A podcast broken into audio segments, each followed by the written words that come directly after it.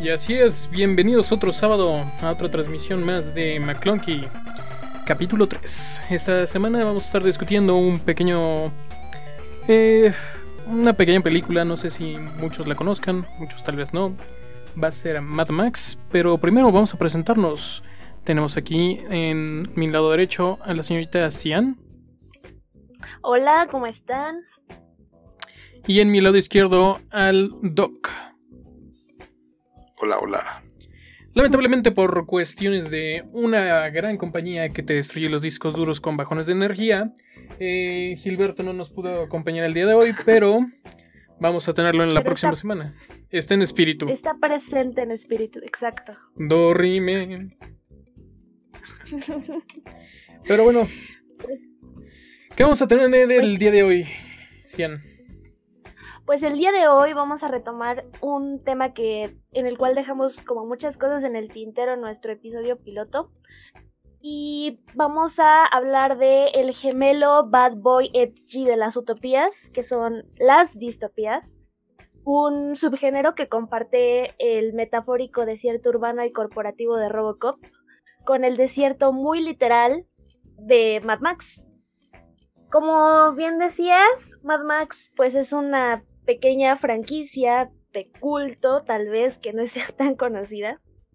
No, que es muy conocida, es una de las más importantes de la ciencia ficción y una de las películas más famosas que salieron de Australia y creada por George Miller eh, con una serie original protagonizada por Mel Gibson y su acento australiano y que, que se renovó o que volvió a ingresar como al imaginario colectivo de una manera más fresca de la manita de Tom Hardy y Charlize Theron. Así que ese es el tema de, del día de hoy. Y espero que, que podamos decir algunas cosas interesantes y hagamos alguna eh, comparación entre estos dos desiertos de la imaginación. Nada más recordemos que esta película de qué año es, doctor. Uh, quién sabe. No me bueno, acuerdo. es una película ochentera, del 79. 79. Más o menos estaba Ah, la original. La original, sí, la original. la primera.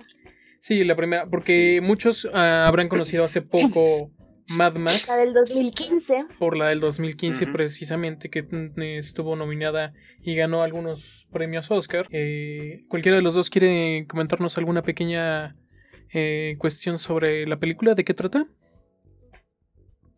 Igual, ah, ah, primero, quizás no sé, las primeras impresiones podemos hablar, eh, no sé cómo, esta película sí la vimos todos en el cine, ya estábamos, y éramos adultos. Las primeras yo no las vi en el cine, las vi en, en videocasetera, en casa, y además creo que eh, en realidad las vi seccionadas, nunca las vi completas. Y esta fue la primera vez que vi algo de la, de esta, como de esta franquicia, es la primera vez que vi algo en, en- el cine.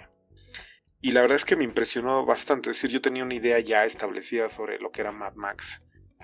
Y pues me había, me había interesado, pero creo que nunca la había considerado como algo ah, más allá de lo que era absolutamente literal como de las películas, ¿no? O sea, como el desierto, la des- la- una sociedad completamente, o un mundo devastado más bien por, por la misma sociedad que había sobrevivido y que en realidad reproducía muchas de sus prácticas, ¿no? Y con Mad Max, eh, bueno, con Fury Road no cambió eso, es decir, mantienen esa línea, esa construcción del mundo, pero a mí me impresionó mucho como esta nueva entrega, eh, sobre todo el planteamiento de la historia, porque en realidad mm, esta película no es sobre Mad Max, ¿no? O sea, eh, él no es el él no es el protagonista es decir está ahí y es un es un es un personaje auxiliar pero la película se trata de Furiosa y, y eso todo el planteamiento como la crítica de lo que permanece en esa sociedad postapocalíptica que a pesar del apocalipsis no dejó de ser sociedad como la conocemos que es lo que más me gustó no cuando la vi este eso fue de las cosas que más me llamaron la atención, que me encantó cómo, cómo retrataron aspectos de, nuestro, de nuestra cotidianidad eh, a, un nivel apocalíptico, o post-apocalíptico mejor, y eso me encantó, ¿no? Creo que fue, fue una gran experiencia y hasta me dieron ganas de volver a verlas, ¿no? Las películas viejas, pues. Sí, ¿A, ¿A ustedes qué tal? ¿Cómo fue la primera vez que la vieron? ¿La vieron en el cine? Yo, Mad Max, eh, no la vi en, el cine. Yo tuve que esperarme hasta que estuvo disponible en televisión. Entonces tiene muy poco que la que pude verla. Pero me pareció una, una buena entrega. Este, yo, yo estoy muy, muy cercano a ese tipo de mundos distópicos gracias a una de mis series favoritas de videojuegos que es Fallout. Y que incluso los creadores de, de esta serie se basaron mucho en los primeros dos, en las primeras dos entregas en películas de, ese estilo de, de, Mad Max. Igual con el mundo distópico, igual con la gente tratando de reestructurar una sociedad. Pero este. Y bueno, incluso también en, en, un desierto. Que es todo, toda la sección de New Vegas y. este. y la nueva República de California. muy lejos de Australia. Muy lejos de Australia, sí. Espiritualmente muy cercano. Yo sí la vi en el cine.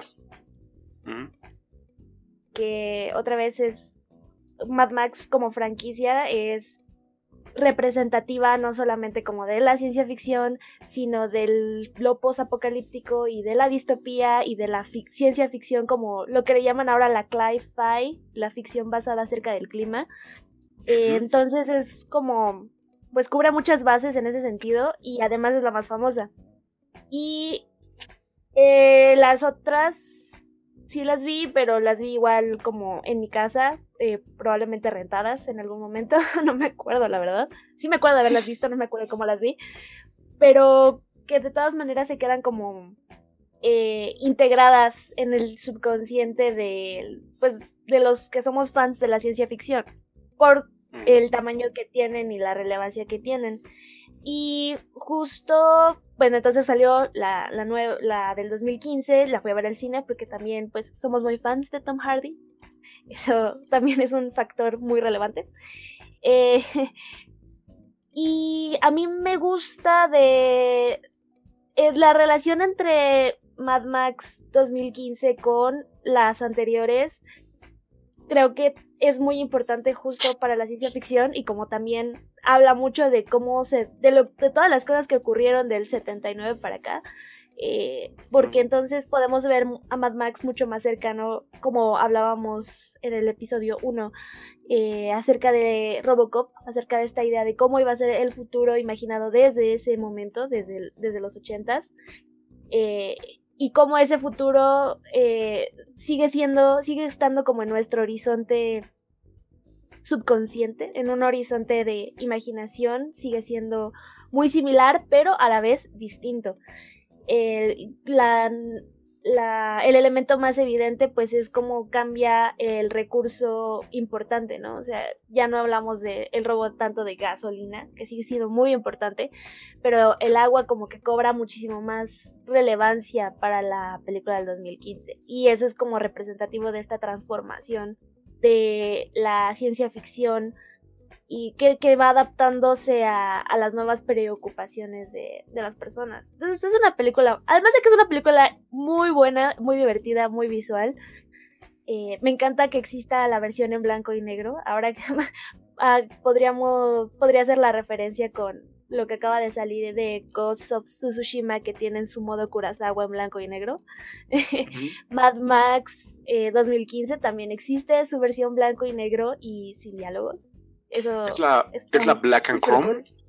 Ajá, esa mero. Sí. Y eso es muy pues extraño.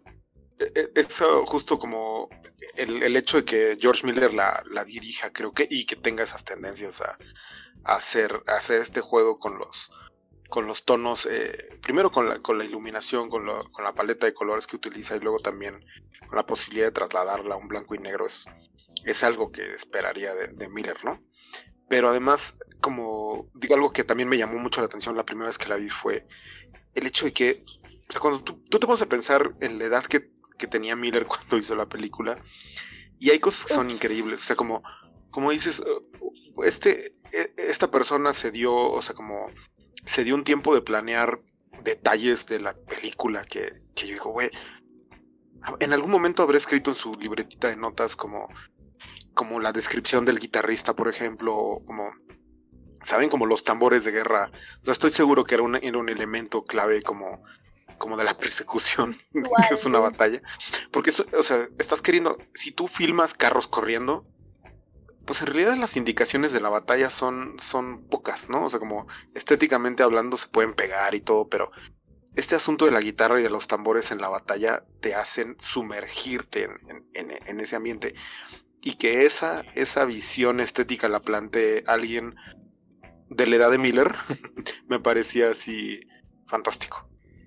Sí, precisamente en lo que es la, producción de, de, este tipo de cintas, generalmente cuando hay una batalla o una persecución solo se pone en el guion persecución en muchos automóviles o ponen un número definido de automóviles y ya el director es quien se dedica ¿no? Pues, a planear la, toma. Pero para una cuestión así como fue filmada Mad Max, sí, sí debieron de haber tenido una, una gran planeación antes de, empezar a rodar, incluso en, la, en conseguir todo, todo lo necesario para hacer la, ese tipo de, de, de escenas.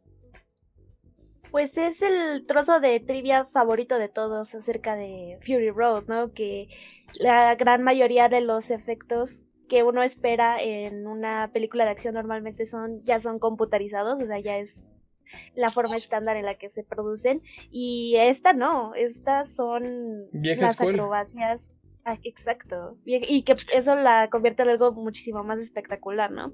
Un poquito como la la idea de que los dinosaurios de Jurassic Park envejecieron muy bien en términos de animación, pero pues es que no son animaciones, ¿no? Son animatrónicas. mínimas, exacto.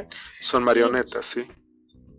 Y entonces eso les impide verse el efecto plasticoso que ya tienen muchos efectos producidos en la misma época. Y eso le da también esta eso le da también esta sensación como a Fury Road, esta plasticidad, esta realidad mucho más mm, absorbente, no sé. Sí. Eh, y tiene una continuidad estética, ¿no? Con, las anteriores. También. Porque no cambia radicalmente la construcción del mundo en términos de producción con las otras películas. Sí, sí que es lo más importante como de toda la saga de Mad Max en este sentido, ¿no? O sea, si estamos hablando de que, pues, si George Miller guardó sus notas, o si hace notas, o tal vez está solamente todo en su, en su mente genial, eh, pero que finalmente puede hilarlo y, que, pueda, que pueda haber una separación como tan grande entre las primeras Mad Max y Fury Road, pero siguen perteneciendo al mismo todo. Sí. ¿O qué te parece si nos recuerdas cuál es el como el hilo, la historia principal de, la película para que los que no se acuerden de qué se trataba se acuerden y así podemos seguir. Para que los que no se acuerden, para que los que no se acuerdan se acuerden y para los que no la han visto dejen de escuchar esto y vayan a verla. Además, sí, eh, sí. Porque, por favor.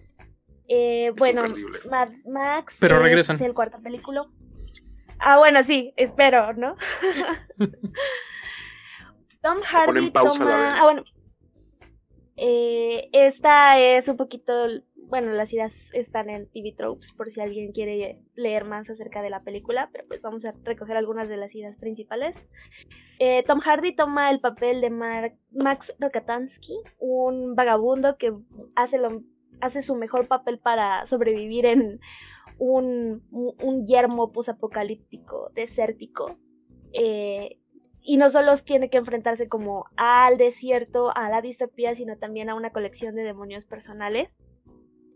Eh, que es capturado por los hombres del señor guerrero Inmortal Joe, un dictador que, lo que tiene su ejército, y Tom Hardy, eh, bueno, Max Rokatansky, eh, es convertido en una bolsa de sangre para uno de los soldados del Immortal Joe. Eh, a cierto tiempo después de la captura de Max, eh, Charlize Theron o Imperator Furiosa una de las generales más eh, confiables, uno de los eh, lugartenientes de Immortan Joe, lo traiciona, traiciona a Immortan Joe y ayuda a escapar a sus cinco esposas, que pues no tenían la mejor de las vidas en, en el castillo de Immortan Joe. Max termina atrapado, bueno, termina atrapado en la persecución que ocurre y eventualmente tiene que unirse a Furiosa y colaborar para poder escapar de, de este de Immortan Joe y de su ejército. Y ya. Bueno, tampoco les voy a contar el final, ¿no? Eso sí estaría como medio terrible. Cuéntalo, cuéntalo, no importa.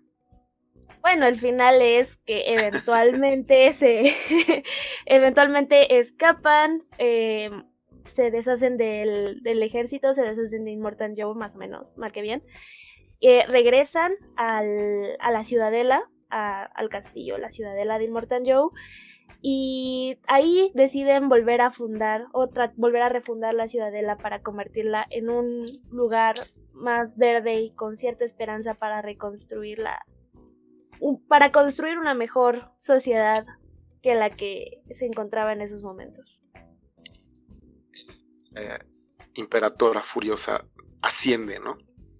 mientras, mientras Mad Max se pierde en el anonimato.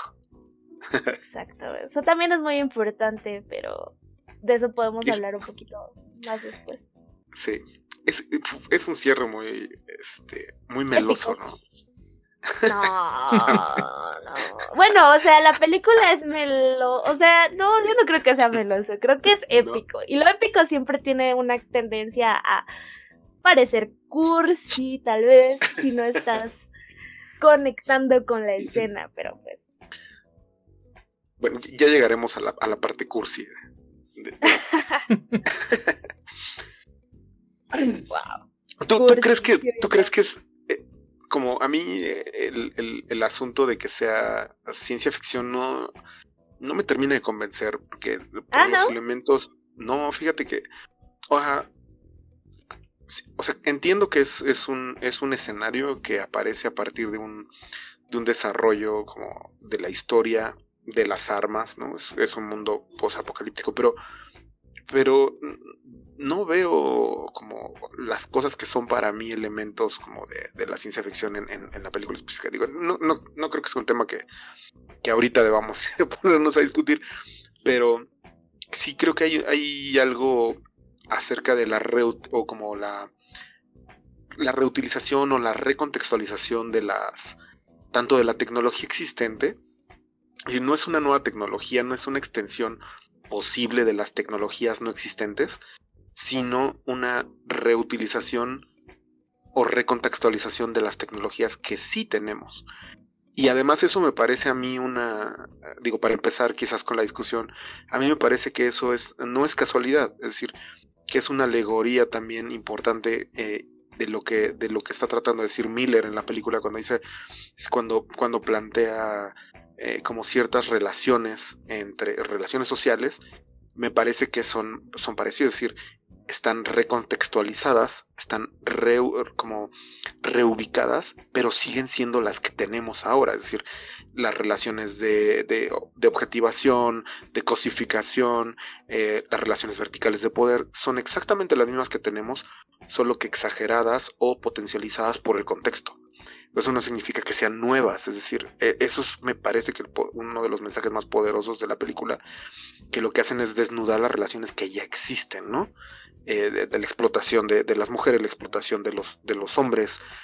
E, en realidad como hay una explotación generalizada y una conversión de, personas a cosas. Entonces, y creo que la, la reutilización de los, de los, o la recontextualización de las tecnologías, incluso la misma cuando ponen cuando ponen eh, a esta escena de cuando cuando Mad Max está está de cabeza y los Warboys están entrando a, a recoger su, el volante de su carro, que están como en un altar, ¿no? Y está como, como elevado el, e, el, auto, bueno, el automóvil es como, como un gran volante, ¿no?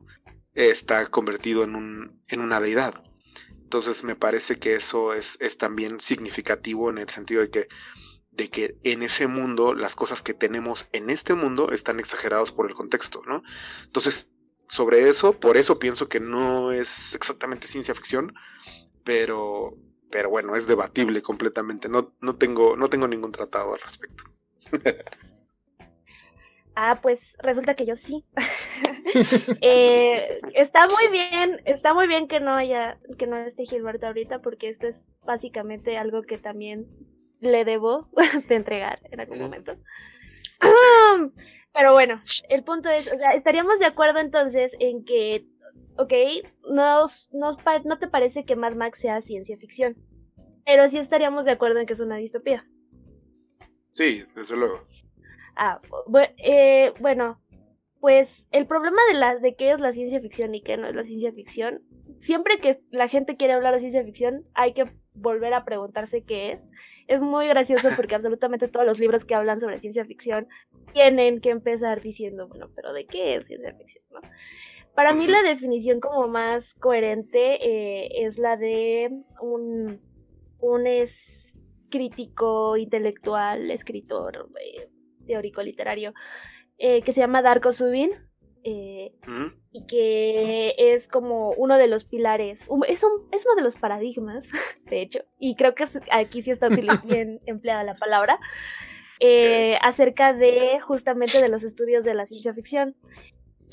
Su definición es que la ciencia ficción es un tipo, un género literario, es un género eh, donde existe algo que él denomina novum, que es algo que va, que no existe, digamos, es un, puede ser un artefacto, puede ser un sistema de gobierno, puede ser una idea incluso, puede ser, eh, en realidad no importa lo que sea, sino el efecto que produce en la audiencia el efecto de, un efecto de distanciamiento entre, entre la, audiencia de, del artículo, bueno, de la ciencia ficción o de la obra de ciencia ficción y, la, y el mundo en el que está ocurriendo. Entonces, la, y él establece que la ciencia ficción eh, en cierta forma desciende, o hay una genealogía directa, entre la ciencia ficción y la utopía la utopía entendida como también un género literario que empieza con Tomás Moro y que tiene como pues muchísima historia en, como incluso en las eh, historias de viajes fantásticos del Renacimiento y así.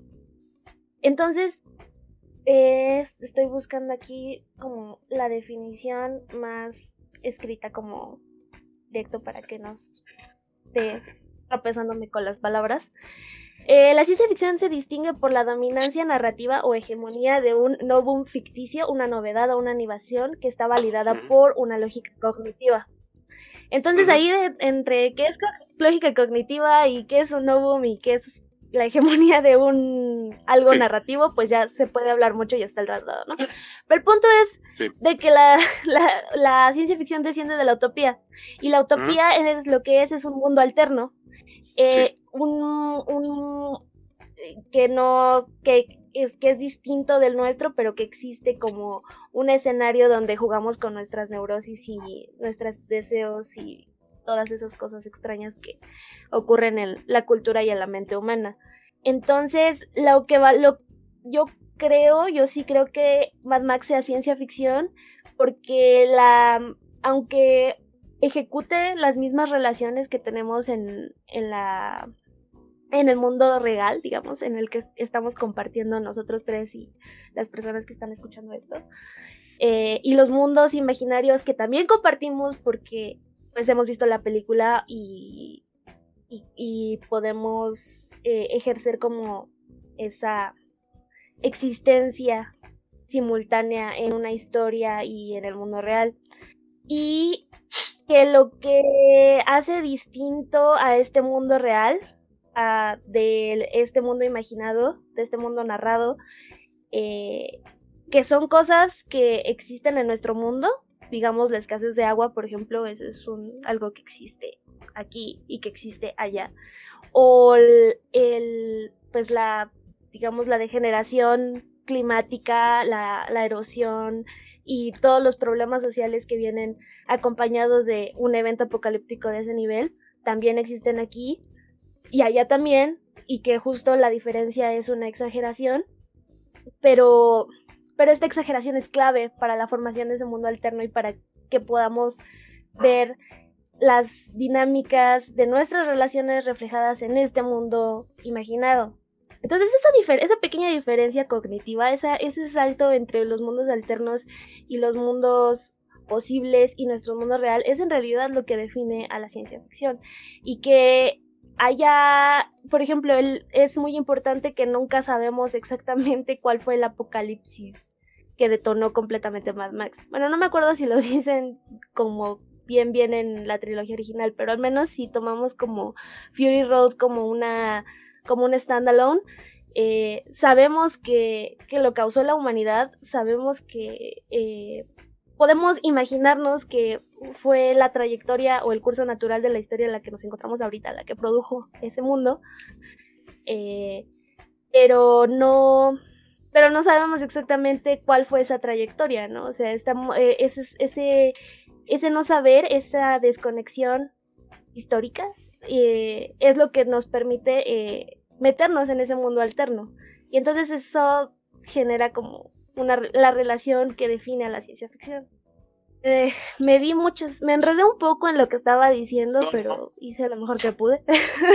no, no, de hecho, de hecho creo que tienes razón. Sí, es. Sí, gracias. Son, son como. no, digo, o sea, no. No, no me estás con esto. pero digo, para seguir. Justo creo que. Justo que entiendo como la razón que tienes como acerca de eh, lo que planteas. decir, y creo que no se, no es distinto a lo que yo estaba diciendo. Es decir, y, independientemente de lo que yo opine de, lo que es ciencia ficción o no, creo que justamente lo que tú dices o, eh, la descripción que das se ajusta a, a, lo que a lo que yo planteaba que es que es que resulta un dispositivo de narración o de crítica interesantísimo en la película. Es decir, lo que hacen es exactamente esto que planteaste. Como utilizan el contexto que es una... El contexto es que se acabó el mundo, ¿no? Que, que, que por una guerra como los boom booms, ¿no? Como, como los boom booms acabaron con la Tierra. Este, y, y eso hizo, eso causó este, este mundo. Y ese ya, o sea, como ese es justamente el, el como la culminación de una sociedad de, de, la guerra y de la muerte, ¿no? La aniquilación de la naturaleza, la aniquilación de los modos de vida, justamente por, por una carrera armamentista, ¿no? Entonces, eh, y eso es justamente la, descripción que diste de, de, ciencia ficción. Y que además ese mundo creado por una, es decir, por ejemplo, desde Robocop hablábamos de lo mismo, es decir, una, una sociedad que se va armando, que va escalando la violencia, que produce super policías, pero que también ya está en, si recuerdan en Robocop, están los comerciales de Nukem, ¿no? Y entonces es, ah, invadiste, cruzaste mi frontera, entonces le avientan una bomba atómica. Y esta, esta gamificación lleva, conlleva una, a una, a una propagación de la cultura del, del boom boom, ¿no? y es, es que me, encanta esa, me encanta esa es, una referencia de Ricky Mori, como del episodio donde están en el mundo de Mad Max y le pregunta así como qué pasó con sus ciudades y él dijo, ah, pues después de los boom booms así quedamos todos, ¿no? Y entonces, eh, los boom booms. Y entonces, precisamente este mundo que tenemos es, una, es un producto de, ese, de, ese, de esa línea temporal de un desarrollo eh, que podemos aceptar como, como no lógico, sino que tiene un sentido racional.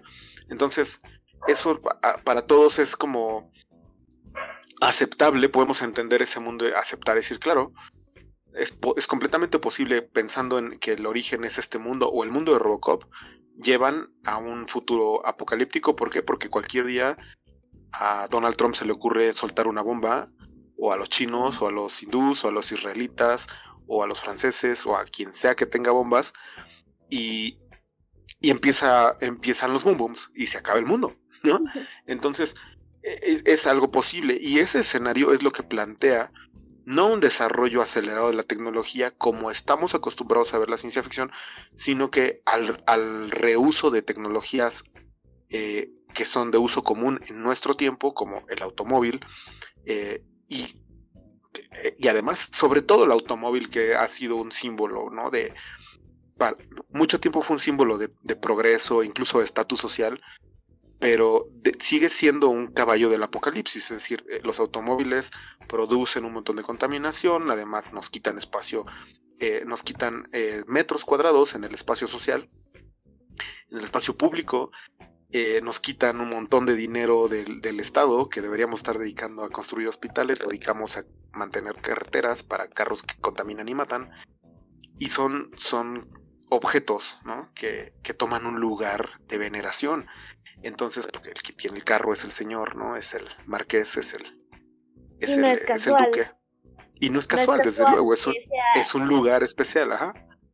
Pero justo, no, no es casual que sea justamente este el, el automóvil como símbolo de estatus y poder que, que sea uno de los elementos más importantes de Mad Max.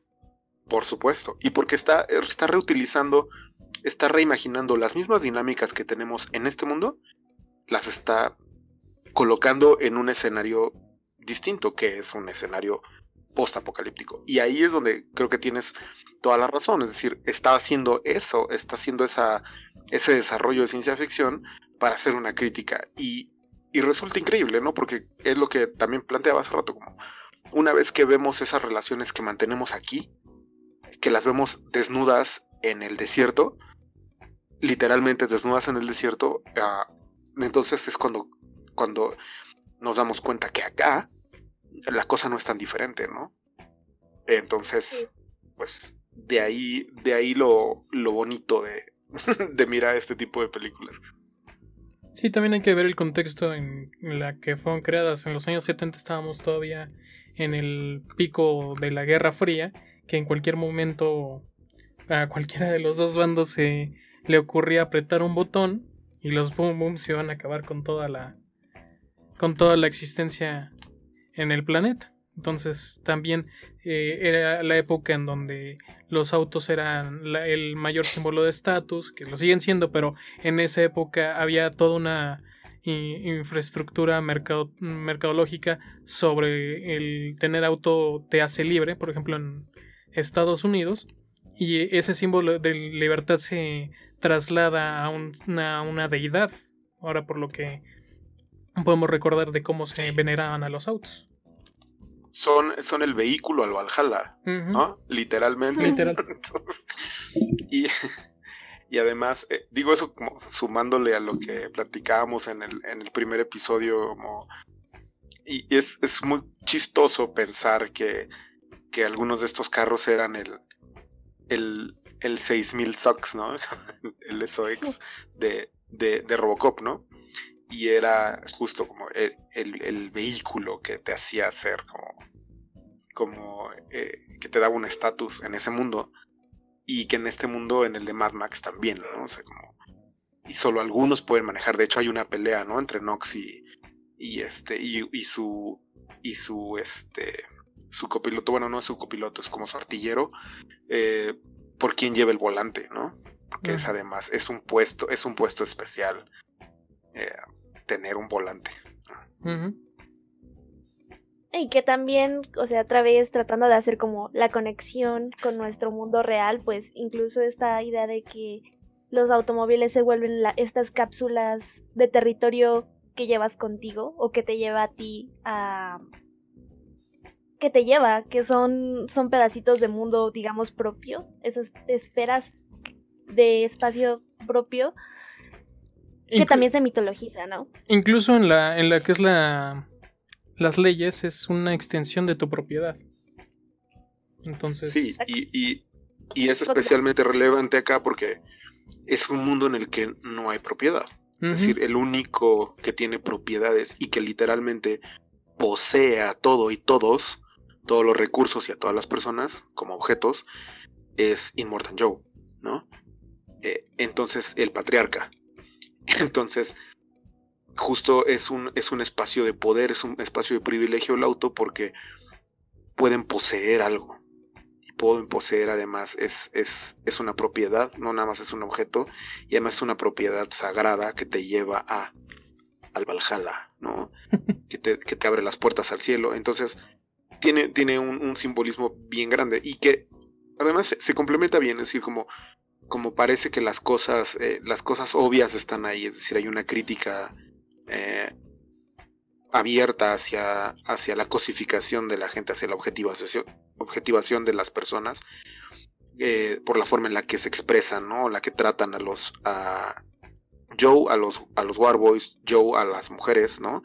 Las usan para producir niños, las usan para producir leche, este, las usan para guardar ciertas cosas, ¿no? Como objetos. Y, a ellos pues son peones, ¿no? Son, son completamente este, desechables. Además les echa la bendición con, la latita de, pintura y órale, ¿no? Y, y es, e, ese, como toda esta dinámica pues está es clara, está ahí. Pero lo curioso es como, para mí al menos hay, hay partes que eran, eran, muy, ah, eran muy llamativas, es decir, como primero que Mad Max es, un objeto más, es una bolsa y se refieren a él como la bolsa de sangre. Es solamente es, es un este es un cartucho desechable, ¿no? Para los Warboys y justo en ese momento le ponen el bozal. Entonces pierde su voz, pierde agencia como, como hombre y como, como persona. Pero también cuando está cuando está con cuando están en la cuando ya se unió a Furiosa, pasa un buen rato eh, con el bozal. Y a pesar de que puede hablar, pero es, una imagen fuerte porque él es el personaje principal aparentemente porque su nombre está en el título de la película, pero pasa un buen rato amarrado, pasa un buen rato este silenciado, esbozado. Y eso a mí me llamó mucho la atención. La primera vez que la vi dije, órale, ¿no? Como le pusieron, le pusieron este, le pusieron un, obstáculo en la boca, ¿no? Entonces toda la actuación de Tom Hardy es súper física, ¿no? Todo el sufrimiento, todo lo que lo está convirtiendo en, en Mad Max, ¿no? Como, porque para mí Mad es porque te verás hasta loco, ¿no? Eh, tiene, tiene, tiene, o sea, está pirado el vato, ¿no? Entonces, pero como dentro de este desajuste de la realidad, porque, y está loco porque no pertenece, como, es como un loco en el sentido de que no participa de las reglas sociales, ¿no? Eh, eh, él no es como los demás hombres de ese mundo. Y en ese sentido es un loco. No es normal. Entonces. Él es el ah, excluido social. Exacto, en mucho, y en muchas formas. Y entonces, eh, como cuando está tratando de, liberarse, como a pesar de que es el personaje principal, está silenciado. ¿no? Y mientras está tratando de liberarse, como es cuando se, se nos presenta la historia, la perspectiva de las mujeres. Entonces es chistoso porque cuando vuelve a hablar, eh, nos presenta como su perspectiva, pero ya corregida o ya realineada a la, a la perspectiva de, de, las otras, ¿no? Pues justamente, ¿no? Porque es uno de, o sea, esta disonancia entre el héroe de acción al que estamos acostumbrados y el héroe eh, suprimido, eh, anulado, que en, en, este caso es lo que representa la, la máscara, la mordaza que, tiene, eh, pues es, el, es uno de, los, de los dispositivos que va a generar esta disonancia en, los, en las audiencias, ¿no? O sea, estamos, eh, lo, está, está cosificado, pero al mismo tiempo sigue siendo nuestro protagonista y sigue siendo la perspectiva que nos cuenta la historia. Y eso es una disonancia muy fuerte. ese es el efecto que provoca. Él, mismo, su personaje, su nombre, es, es carnada también, ¿no? Para hablar de un meme famoso de, Mad Max. es bait, ¿no? O sea, estamos escuchando la estamos escuchando la historia de Furiosa, pero pues nos, nos dieron carnada con Mad Max, ¿no? Sí. Sí, sí, es justamente la historia de Furiosa y es el narrador y que tiene que y esto se conecta mucho con justamente la, la escena que les parece cursi pero que es la es el punto de vista que tenemos dentro de este universo más grande no la, la historia de Furiosa es un es es una de las historias del universo de Mad Max. Y por eso la, la película se concentra tanto en ella. No es la historia de, de Max en sí. Esa es otra disociación, otra, otro, eh, otro efecto cognitivo chistoso que están generando en audiencias que están acostumbradas al héroe masculino de acción, eh, que la mayoría de las veces no es más que el, un reflejo del villano, pero más cool. A mí, e, esa película la vi con, con mi hermana, que me, mi hermana putativa, que me introdujo, digamos, al mundo del feminismo, ¿no? Y eh, hace muchos años, hace 20 años. Y, cuando, y la vi con ella. Entonces cuando salimos me dijo, es que sí deberían de ser los hombres. Era como... sí, o sea, porque para ella fuera muy claro el mensaje de que, de que el hombre que siempre ha sido protagonista tiene que aprender a hacerse para atrás y dejar que ellas protagonicen, que ellas lideren. Y ok, tú ayudaste, tú eres aliado, lo como sea que se quieran llamar, pero, pero justo como, cállate hasta un lado de vez en cuando, ¿no?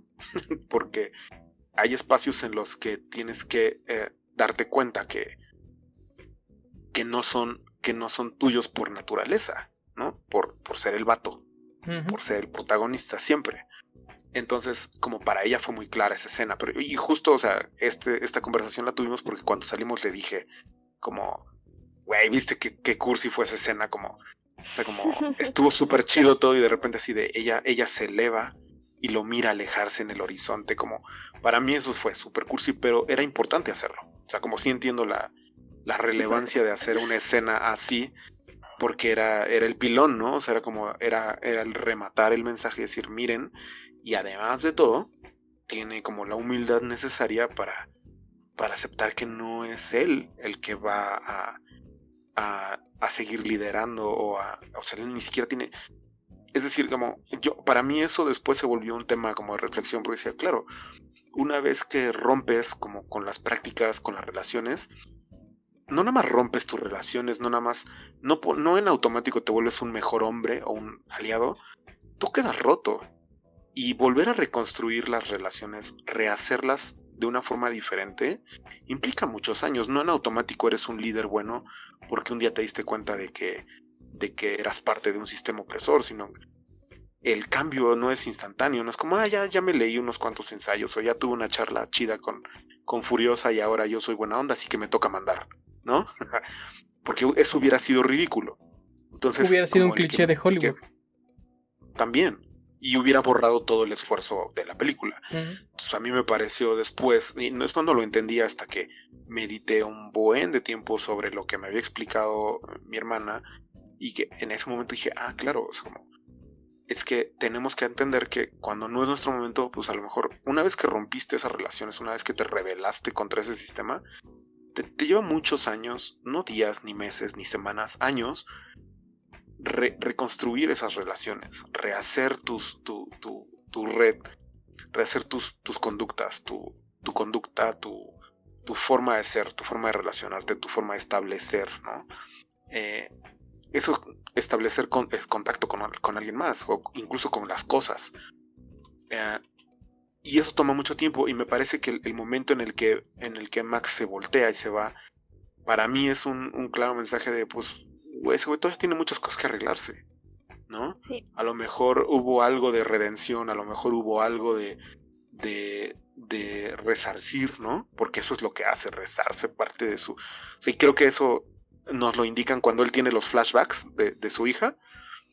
Creo que lo que está él tratando, o sea, lo que hace es, lo que nos hacen es presentarnos estas escenas de culpa para para llevarnos a la idea de que él tiene que resarcir un daño.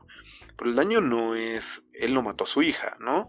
Pero él para, nos transmiten esa culpa para que entendamos por qué está ayudando a Furiosa, ¿no? No nada más es un asunto de ganar, ganar, sino que él también está pagando una culpa, está pagando una deuda que tiene. Y al final, pues para mí tiene ese sentido.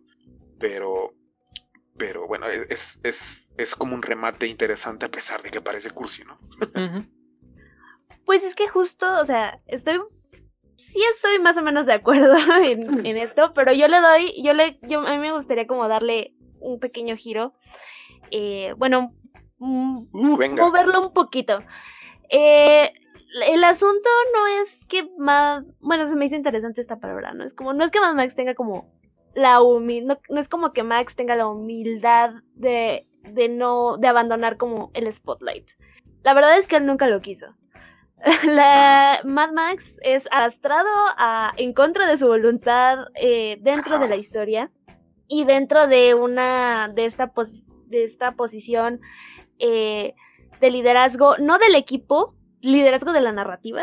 O sea, si Mad Max, yo creo que si le preguntaras como a Max, es como, ¿te gustaría que siguieran, siguiéramos contando historias sobre ti? Probablemente preferiría que no. O sea, él para mí su arco es un personaje que lo que más desea es justo fundirse eh, en el desierto, fundirse otra vez en el background, porque justo estar en, en el protagonismo o justo ser el foco de todos estos conflictos es lo que le ha provocado tanto sufrimiento y tantos problemas. Efectivamente, están está como representado por, por los fantasmas y las pesadillas con, con, las que está, con las que está lidiando. Y es importante que en, a lo largo de la, de la historia eh, hay un momento clave donde su alucinación se convierte en parte de lo que le permite sobrevivir. Eh, que, que, le ayuda, le da, le da el, el, boost que necesita para, sacar, para sacarse a sí mismo de la situación en la que se encuentra. Y ese es como, ese es el arco de Mad Max. Y finalmente su historia siempre es una de supervivencia. El trato, digamos, la relación que establece con Furiosa es una de, es una de sobrevivencia, es una de, de colaboración para la sobrevivencia. Entonces, eh, digamos que la historia de, de Max en este sentido como en, contextualizada con el problema del patriarcado y con el problema de cómo el sistema destruye a los hombres y también los vomita y los escupe de la misma manera, eh, no, no de la misma manera, pero en, en eh, vaya, no es un beneficio, ¿no? O sea, es un, el, es, es, eso que piensan que, que es una de las razones por las que a veces tengo como mis encontronazos internos con con la forma de hablar de, de esto en términos de privilegios, pero ese es otro tema.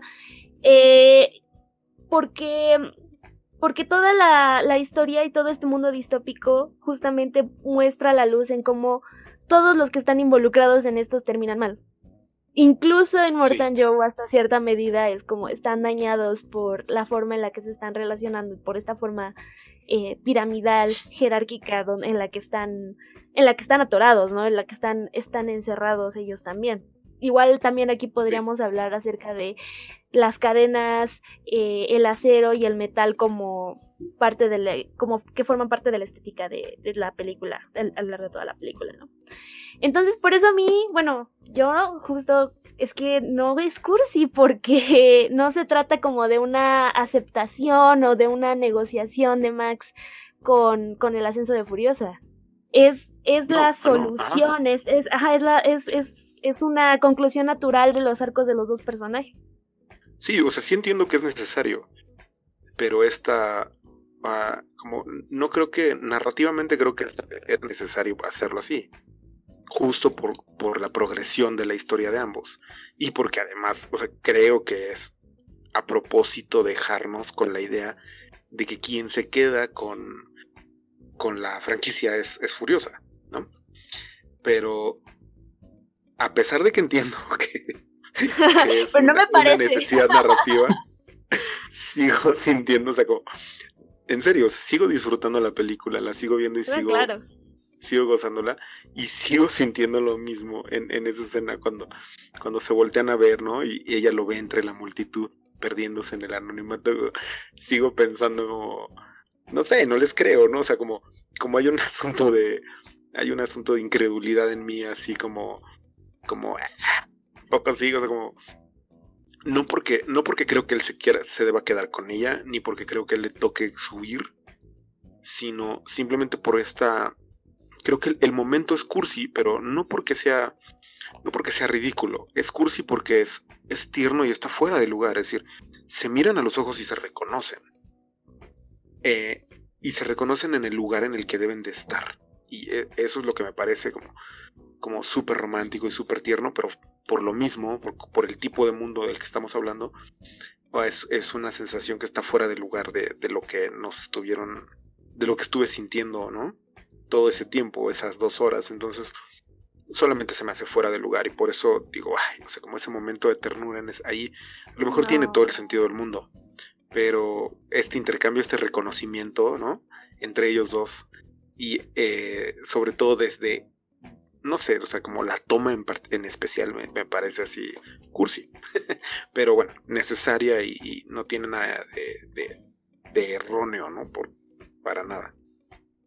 Es que se me hace súper interesante porque la película es continuamente el reconocimiento mutuo entre Furiosa y Max. Sí, todo el tiempo. Los momentos, los momentos clave de la historia es cuando por fin intercambia, cuando, cuando por fin le, le dice su nombre, ¿no? O sea, esa, parte donde está la transfusión de sangre también es eh, emotiva. Sí, sí, sí ese, ese momento, porque además, ese, qué bueno que lo mencionas, ese momento en específico es muy significativo porque él se ofrece, él, o sea, toda, como decías, él es, él lo jalaron a la, a, la historia, ¿no?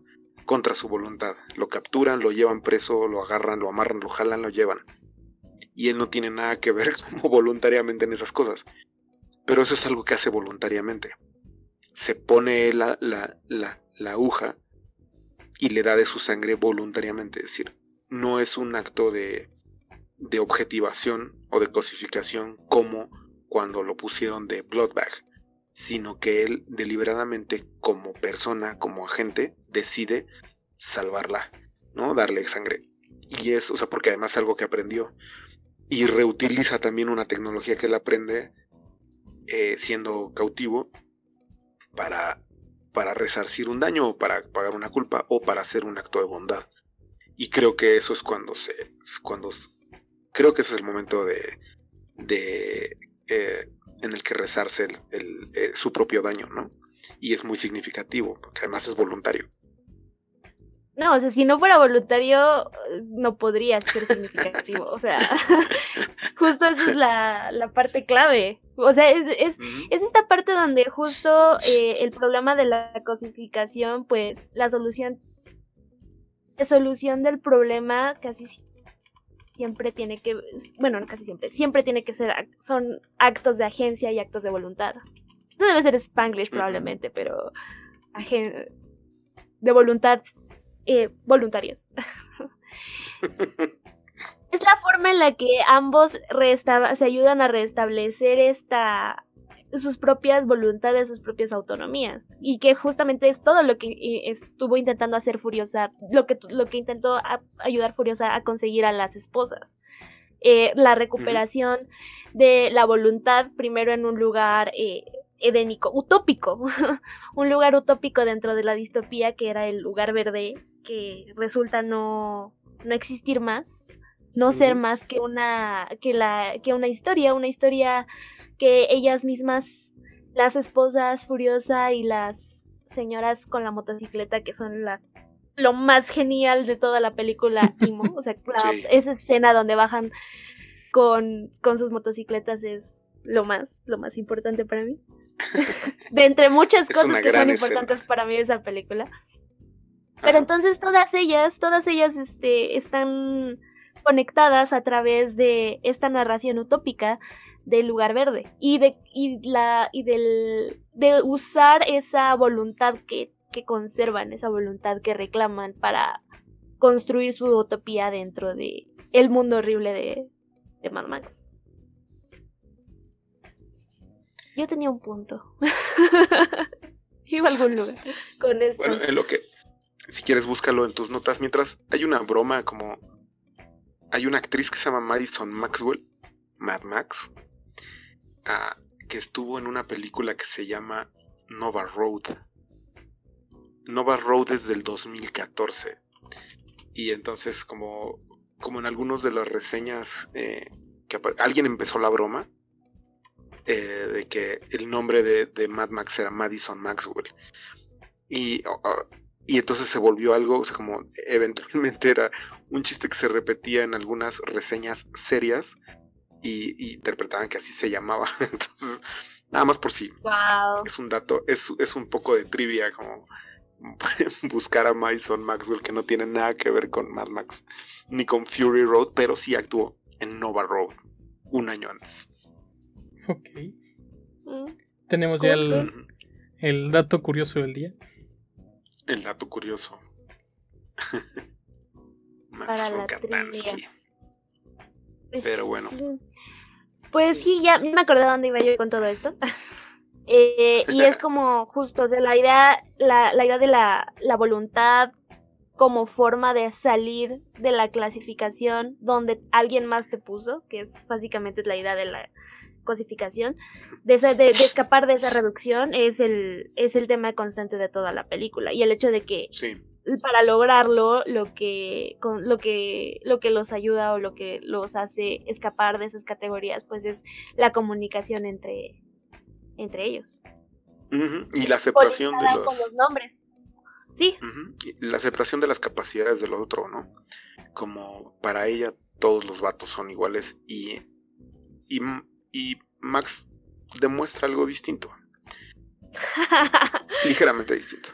Eh, al menos, por ejemplo, sí, o sea, no siempre lo hace, pero como los actos de bondad que tiene, o los actos de humildad que tiene a lo largo de la película, ah, creo que le demuestran a Furiosa como, al menos lo hacen reconocer como, como, un, como un igual. Y eso creo que es lo de los mensajes interesantes, como como de que se requiere de ambos, ¿no? O sea, cuando él no puede, él está, los está persiguiendo este, el juez, ¿no? Y ella, él dispara con el, con, el rifle con la mira y no le da, y nada más queda una bala, y entonces ella le pide que se quede quieto y le pone el, el arma en el hombro. Y entonces él tiene que aceptar que no es capaz de hacerlo, y tiene que darle la bala que hay a ella. Y ella lo, lo logra hacer, ¿no? Pero creo que en ese momento él acepta las habilidades de Furiosa, como la reconoce, ¿no? O sea, que en el momento que le da el arma y se tira tú porque yo no puedo. Y como, como mm. cositas como esas hacen, hacen relevantes porque cuando se reconocen como iguales, eh, cuando ella reconoce que en los hombres hay, hay iguales, porque antes de eso ella quería vivir con mujeres, rescató mujeres para vivir con mujeres. Y creo que eso es interesante porque abren la... Esto no es algo no es algo que esté directamente en la película, pero es algo que yo interpreto, abre la posibilidad de que, de que resurja la vida de forma orgánica, es decir, en el momento en que hombre y mujer se reconocen como iguales, puede volver a emerger como el, pasto verde, ¿no? Y las abejas. Entonces, creo que es una parte relevante de la, del reconocimiento, ¿no? De, de, dos, de dos fugitivos del sistema, de que se reconozcan como iguales y que además reconozcan tanto sus, tanto sus fallas como sus como pues como las cosas que tienen de buenos aún cada quien, ¿no? Y que pueden aportar. Entonces, creo que esas son, son, son cosas ah, buenas o que a pesar de que son críticas dejan un, como una noción positiva de la crítica. Me dicen, bueno, creo que hay esperanzas después de todo, si los seres humanos podemos sobrevivir en, en grupo, en parejas, eh, eh, como sea, ¿no? De, la orientación que sea, pero que podemos sobrevivir acompañados. Y eso es, creo que en un futuro postapocalíptico, en el que parece que todos son unos hijos ¿no? del mal, e, es, es, esperanzador pensar que, que hay con quienes podemos contar aún. Pero yo diría que ese punto también está como muchísimo mejor ejemplificado con, eh, con las abuelitas motociclistas y, y Furiosa y como las, o sea, es que no justo, o sea, sí veo por qué el punto clave aquí sería como esta cooperación eh, hombre-mujer, pero también yo diría que es más, más que esta, no es el lugar donde está como más subrayado, digamos, ¿no? O sea, el, hecho es de que eh, el lugar, bueno, no el hecho, no, o sea, la interpretación. la idea de que el, lugar verde es lo que simboliza esto. Es la idea de que existe, existe un lugar donde justo esta cooperación permite una sobrevivencia, una vida, no solamente una sobrevivencia, eh, es lo que las mantiene a todas funcionando, los que es, casi literalmente la gasolina que tiene el, el camión en el que escapan, la idea de que puede existir algo así. Y cuando, cuando pierden, digamos, esta esperanza porque el lugar verde ya no existe y entonces la esperanza ahora es buscarlo al otro lado del mar de sal. Y luego Max regresa con como para recordarles que que no no tiene que ser un lugar mítico, ¿no? Que es un lugar que puede ser construido. Sí, pero ese para mí ese regreso justo es como parte de lo que de lo que decía hace rato, es decir, esa creo que a mí me encanta la comunidad, ¿no? De, este, de las madres, las muchas madres, eh, porque son las guardianas, son guardianas de conocimiento y son guardianes de la vida, porque literalmente guardan las semillas, ¿no? Pero es una sociedad, es un grupo que está destinado a la muerte. O sea, en las condiciones en las que estaban antes de que llegaran, de que el grupo protagonista llegara, estaban destinadas a morir. Es decir, como ya habían perdido, o sea, no iban a aceptar a ningún extraño, a un extraño tampoco, difícilmente.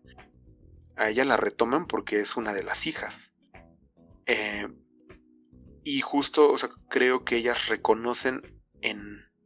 No solo... Eh, reconocen a una de sus hijas en Furiosa, pero reconocen la oportunidad de pasar la, la antorcha, de compartir sus conocimientos cuando ven el grupo decir, no es nada más el reconocer a, Furiosa, sino el reconocer que es posible continuar con la vida, ¿no?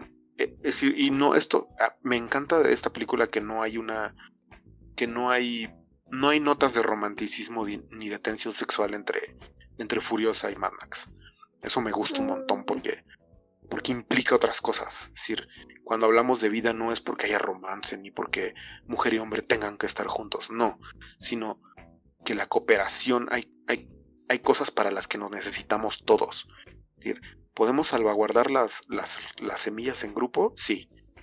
Pero ¿podemos resistir por un tiempo? Sí. Pero últimamente la resistencia o el aislamiento te mata. Entonces, esa no es, no es, eso puede ser una, una solución ah, temporal, pero no es algo sostenible. Y creo que las madres también le enseñan eso a Furiosa, es decir, podemos resistir, podemos aguantarnos, nos podemos morir con nuestras semillas aquí, pero para que esto funcione, para que esto germine, no podemos ser solo nosotras. Tenemos que ser todos, como todes, como ustedes gusten, pero no, y es que tiene ese sentido, exactamente tiene ese sentido, de que, de que tienen que estar incluidas todas eh, todas las personas, todas las agentes. Y creo que eso lo reconocen las, las madres, ¿no? Y por eso le dan una oportunidad de decir, porque están con ella. Desde luego ella es la, la, llave, pero, pero implica al grupo, ¿no? Entonces, eh, y creen, además, mueren por eso, es decir, ellas están dispuestas a dar su vida por darles la oportunidad de volver a sembrar las semillas al grupo, ¿no? Y se encargan de que todos los, de que las mujeres del grupo tomen una parte de, la, de las tareas que se habían dado a sí mismas como guardianas de algo, ¿no? Y eso, o sea, está súper bonito ver como este grupo de mujeres que guardan tantas cosas y cosas que son importantes. Está como el cariño y el cuidarse unas a otras, que es, una lección importante para el grupito que está, que está por refundar la sociedad, ¿no? Entonces, creo que esas, todos esos simbolismos son, son interesantes, además, opuestos a a los otros simbolismos, a los del otro grupo, ¿no? Es está el juez, ¿no? Que el juez es el que administra las balas, ¿no? Es el de la granja de las antisemillas. ¿Y, quién es el otro? Quién, ¿Cuáles son los otros este, clanes? Porque iban a hacer visitas, ¿no? Llevaban la leche para comprar balas y gasolina. Eh, bueno, pero eso era nada más furiosa. Ajá, sí, sí, sí, pero son como parte de ley son como parte del sistema de, de Immortan Joe, ¿no? O sea, como está la granja de balas y está los que producen gasolina. ¿O la tienen? Ya, ¿no? Ajá, o sea, son esos tres. Que son como tres fuertes eh, que tienen una alianza. Pues curioso porque, eh, es decir, como el juez está al servicio del, del patriarca, ¿no? Siempre. Ah, digo, es, bastante obvio como, como la, la, metáfora que nos está tratando de dar Miller aquí, ¿no? Entonces, y, el hecho de que cuando Furiosa dispara lo, vuelve ciego, ¿no? Dejó de ser una justicia inclinada hacia, hacia un lugar para regresar a ser ciego por una bala de ella. Y eso también es como parte de las cosas interesantes, como de, de, la, de la, ¿cómo se dice? Como de la simbología tan, tan diversa que hay en esta película. Es una película genial. Sí, sí lo es. O sea, justo todas las escenas tienen formas, bueno, tienen muchísimos mensajes de este tipo, o sea, bueno, que sostienen al, mensaje mayor de la película y, que se encuentran por todas partes. Por eso también es importante la versión eh, Black and Chrome, porque pues justo te demuestra, o bueno, no te es una forma de, de ver cómo reduciendo, digamos, el, la gama de expresividad a la, a la hora de, de mutear los colores, eh, sigue siendo, incluso quitándole los diálogos, se vuelve como un asunto, se vuelve, sigue siendo una película comprensible. Es una película que puedes entender sin palabras, porque está narrada a todos los niveles. Entonces todo te está contando la historia, la, eh, las actuaciones pues sí son súper buenas, son muy muy buenos actores todos y, y lo comunican. Lo, eh, es también también sirve que es una historia pues relativamente sencilla, digamos, en, en términos de plot, o sea, tiene pocos elementos, pero esos pocos elementos se se emplean al máximo, se, emplean con una máximo de, eficiencia narrativa, si pudiera llamarlo así. Y, y todos todas las piezas tienen su razón de ser, tienen su, su, lugar en la historia. Sí, porque utiliza mucho esta parte de, de muestra, no hables. Si hay películas que nos dicen, no, pasó esto y esto, y te dan 10 minutos de puro rollo hablando una serie de personajes, pero nunca te hacen una verdadera muestra de las condiciones de, en que se desenvuelven. Sí, nunca hay un infodump, digamos, nunca hay una exposición eh, a base de diálogo real. O sea, a lo mejor sí te perderías de alguno de, de, uno que otro detalle, pero ya son como detalles este, de world building tal vez, o, o de historias antes de la de la narración, antes, de la, antes del momento en el que está la película, pero no, no, no, le, no le quitan nada a la historia tal como está contada, sino si no los expresas, e incluso le dan como más énfasis si no las expresas. Eso es como muy... Pues es una proeza fílmica conseguir hacer todo eso con una sola película. Preguntaba, decía que, que era interesante como como la forma en la que en un arco tan pequeño meten tantos símbolos, ¿no? Ah, y, que, y que justo que hacen uso de todas estas de estos eh, dispositivos estéticos. Y preguntaba, Sian, ¿esto es, es steampunk? Sí. ¿La estética? Ajá. Sí, sí, sí. Bueno, tiene rasgos, ¿eh?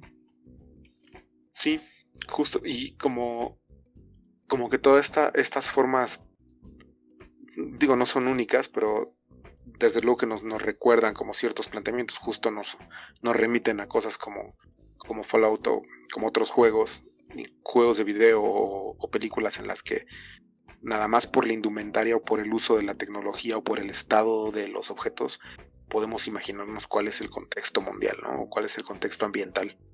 Y eso pues nos hace sumergirnos en esos mundos con mucha más facilidad. Bueno, yo creo que este tema ya se, se nos acabó. Sí, pero y el, tiempo. el tiempo también. Y muchas gracias a Cian y al doctor eh, por acompañarnos el día de hoy. Y la próxima semana, ¿cuál es el tema que se viene para nuestros escuchas? Ah, queremos pensar que la próxima semana sí vamos a poder hablar con Gilberto sobre calabozos y dragones y su influencia en la cultura popular.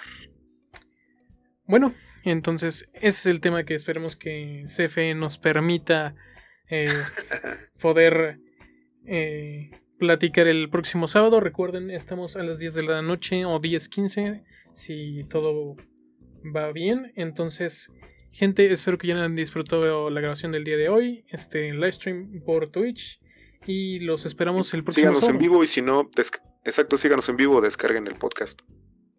Nos vemos la siguiente semana. Qué gusto que nos acompañe. Oh, what a day! What a lovely day! Witness me,